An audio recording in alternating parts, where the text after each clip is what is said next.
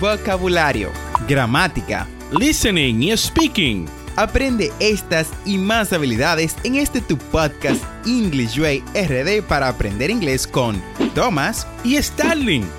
Vamos, ¿qué esperas? Exploremos el idioma a tu paso de forma divertida en este nuevo episodio. Bienvenidos nuevamente a English Way RD en este su episodio 198, donde exploraremos el fascinante mundo del inglés y obviamente cómo aprenderlo. Soy su anfitrión, Thomas, y para iniciar me gustaría nuevamente darle las gracias a nuestros patrons que nos han estado apoyando. Y en el día de hoy me gustaría darle las gracias a Alexis Silva, quien nos ha estado apoyando en estos meses. Alexis, muchísimas gracias por tu apoyo a este emprendimiento y a este programa para continuarlo en el tiempo y continuar llevando el aprendizaje a ti y a todos nuestros oyentes. Si quieres ser parte de nuestra comunidad de Patreon y aportar para continuar este hermoso podcast y obviamente llevar el aprendizaje a todos los rincones de Latinoamérica, pues ve a Patreon y déjanos una donación. Bien, habiendo dicho esto, let's go and start the class. En el día de hoy vamos a trabajar los verbos de causación en inglés.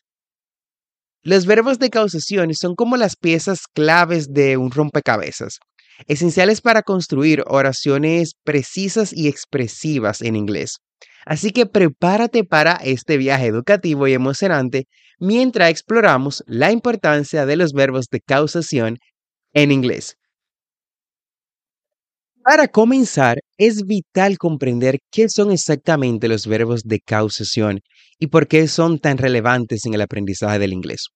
Los verbos de causación son un grupo especial de verbos que indican cómo una persona o cosa hace que algo suceda.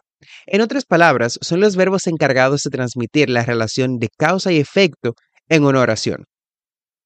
Tomemos, por ejemplo, el verbo make.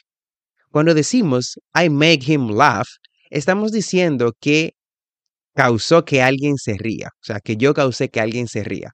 En español podríamos traducirlo como hago que él se ría o hice que él riera. Ahora que hemos introducido los verbos de causación, es importante destacar la diversidad dentro de este grupo Existen varios verbos de causación, cada uno con un matiz y, uso específico. Veamos algunos de los más comunes y sus aplicaciones. Tenemos el verbo let. Se utiliza cuando permitimos que alguien haga algo. Por ejemplo, I let my son play outside. O sea, dejo que mi hijo juegue afuera. Una de las partes cruciales de comprender los verbos de causación es distinguir entre make, let y have. Em, cada uno tiene sutiles diferencias en sus usos y pueden afectar significativamente el significado de la oración. Por ejemplo, I make him do his homework.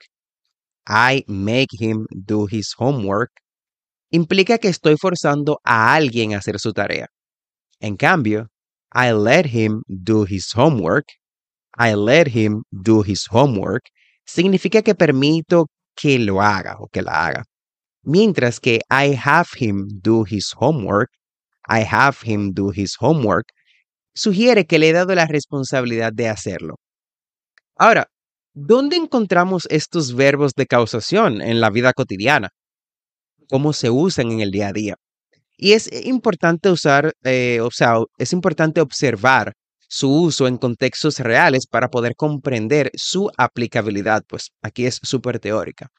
Eh, digamos que alguien te dice, I had my car repaired. I had my car repaired. Está utilizando un verbo de causación para expresar que causaron que su automóvil fuera reparado. O sea, él causó que su automóvil fuera reparado.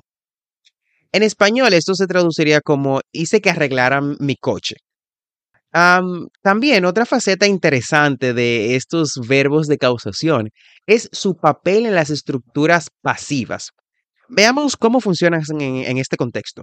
Si decimos, the book was made by the author, estamos usando la pasiva con make para indicar que el autor causó que el libro existiera. En español esto sería como el libro fue hecho por el autor. Uno de los motivos eh, por los que los verbos de causación son tan esenciales en inglés es su capacidad para aportar claridad a la comunicación. Ayudan a especificar quién está haciendo qué y por qué. Para dominar completamente los verbos de causación es importante practicar y aplicar estrategias efectivas.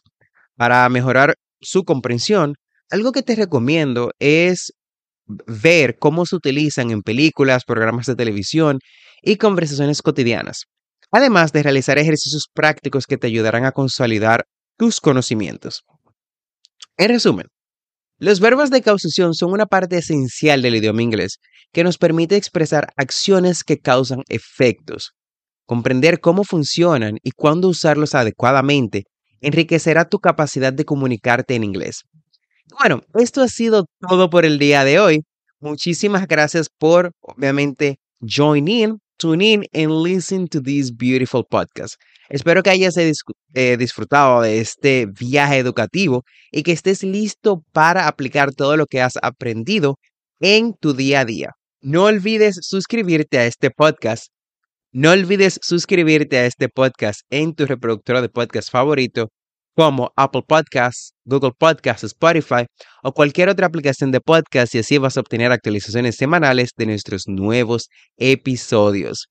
Recuerda visitar las notas del episodio en englishwayrd.com. Ahí encontrarás las conversaciones, eh, conversaciones, materiales y todo lo demás que trabajamos día a día en este podcast para aprender inglés. Y recuerda que tenemos dos episodios semanales, lunes y miércoles. And as always, Never, ever, ever forget to practice. Practice is the key to success. Recuerda, recuerda siempre practicar, pues la práctica es la llave para llegar a la maestría de cualquier materia. Recuerda darnos 5 estrellas en Apple Podcasts, Google Podcasts, Spotify o cualquier otra aplicación de podcast que te permita un sistema de ratings. Chao, chao.